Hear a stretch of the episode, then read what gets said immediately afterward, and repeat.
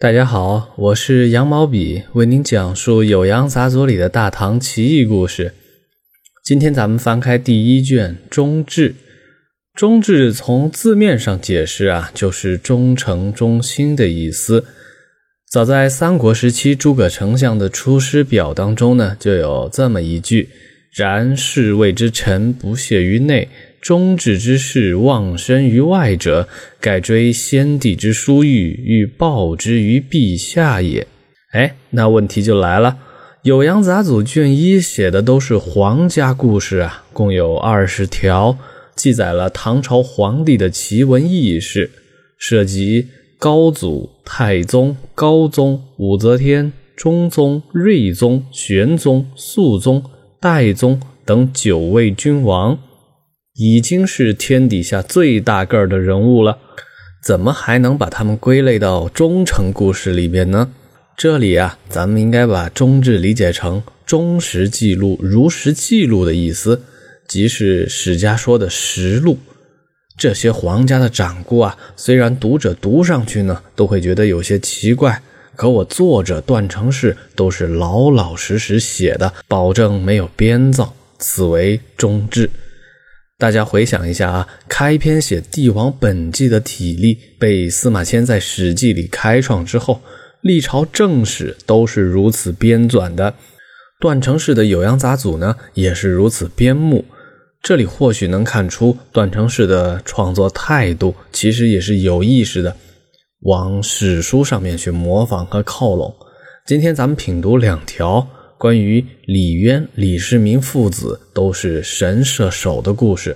第一则：高祖少神勇，隋末常以十二人破草贼，号无端而数万。有龙门战，进一防箭，众八十人。这三句话呀，传递了三个信息。我一边给大家翻译，一边对照着史书给大家讲解。这话说，唐高祖李渊年轻的时候呢，就非常的神勇。啊，这个写法呀，差不多是废话了。咱们看古籍里吹捧那些名将游侠，往往都是年少神勇，多侠义之气。这个唐高祖李渊呢，是不是格外出众？咱们就姑且按下不论，往后看。第二句说，隋朝末年的时候，李渊曾经带着十二个人，打败了号称无端儿的贼寇几万人。有意思了哈。第三句说，后来呢，又在龙门的战斗当中，李渊射光了一整匣子的箭，命中了八十个人。这故事可就不得了了啊！李渊带领十二人大破贼军数万，箭无虚发，射出一匣子箭，命中八十人。《酉阳杂俎》中呢，对这一段隋末的故事语焉不详。这事儿啊，具体应该发生在大业十一年，就是公元的六百一十五年，在新旧唐书当中呢都有记载。旧唐书里边是说，十一年，隋炀帝信汾阳公，命高祖往山西、河东处置讨伐，失刺龙门，贼帅母端儿，失众数千，搏于城下。高祖从十余骑击之。所射七十发，皆应弦而倒，贼乃大溃。意思是啊，《旧唐书》里边说，在大业十一年，隋炀帝住在汾阳宫，派遣李渊去山西和河东这两个地方啊，讨伐肃清叛乱。李渊带领着队伍呢，驻扎在龙门。叛军的首领母端儿率领着几千人兵临城下。李渊领着十多个骑兵就出击，射出了七十发箭，敌人都应声倒下，叛军就崩溃了。《新唐书》说，十一年，李渊拜山西河东的魏府大使击龙门贼母端儿，射七十发皆中，贼败去，而敛其师以助金冠，尽得其剑于其师。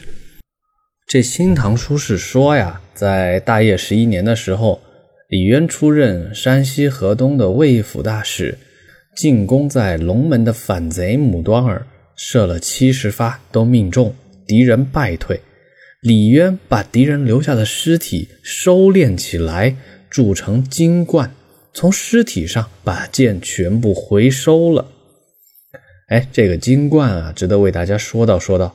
它是一种古代的时候呢，为了炫耀武功、聚集敌人的尸体、封土而成的高冢。在张岱的《夜航船》当中呢，有这么一个解释：金谓之高丘也，冠阙形也。古人杀贼，战劫陈尸，必筑金冠，以为藏尸之地，古之战场所在有之。您想想看啊，李渊箭无虚发，在建筑金冠回收弓箭，这个神勇的形象啊，是不是就丰满起来了？他的宝贝儿子唐太宗李世民，在历史上锋芒太盛啊，最伟大的帝王排行榜啊，都能排在第一梯队。这位唐高祖李渊的形象呢，往往被人忽略。从上面这个故事啊，我们就能知道，至少李世民的剑术高超，很有可能啊，归功于遗传基因。他老爹李渊的剑术启蒙啊，就非常的厉害。接着呀，我们来解读第二条《酉阳杂俎》中的记载，说李世民的惊人剑术又到了什么水平呢？原文是说，太宗求虚。常系张弓挂矢，好用四羽大杆，常长剑一夫，射洞门河。哎，这话又是什么意思呢？就说唐太宗李世民胡子卷曲，他曾经戏耍着把箭矢挂在胡须上张弓射箭。他喜好用有四根羽毛的大剑，这种剑啊，比寻常的剑长四寸。这个原文叫一夫，一夫呢是古代的长度单位，以一个指头的宽度为一寸，四个指头的宽度呢就叫一夫，就是四寸。李世民这一箭啊，力拔千钧，能够射穿门板。这里有两个好玩的地方，第一呢是李世民的求虚形象，有杜甫的诗作证哈。杜甫在《八哀诗》当中呢，就有提及“求虚似太宗，色映塞外春”。杜甫谈到的求虚呢，就是李世民。在《资治通鉴》当中呢，记载李世民的外貌时就提到啊，叫壮冠虬髯，上神采英逸。在文化审美上啊，求虚不仅是一种阳刚之气的外在表征。它也是帝王意志的象征。历史上呢，我们能想到著名的求虚豪侠，当然就是《风尘三侠》里边的虬髯客了。李靖红拂女的爱情，虬髯客的豪情啊，这个故事千年流传。在《虬髯客传》当中呢，虬髯客就见到了李世民，哎，一见之下认定李世民才是真命天子，索性就放弃争夺天下。大胡子见大胡子的场景，咱们想象一下，也是颇有喜感。《酉阳杂俎》里边说，李世民啊，曾经尝试着用胡须去拉弓射箭，这说明啊，他无论对自己的胡须还是对自己的剑术都相当有自信。在《贞观政要》当中，李世民回忆自己少年时期就说：“朕。”少好弓矢，自谓能尽其妙。史书里边关于李世民剑术超群的记载多了去。自晋阳起兵后，李世民东征西讨，出生入死，弓箭啊从来不离身。《新唐书》的《刘黑答传》里边说，秦王李世民见天策府弓箭的规格就比寻常加强了一倍，而且射箭百发百中。酉阳杂俎啊。刚才的故事就给我们补充了，他的箭术高超是能射洞门河，把门板射穿。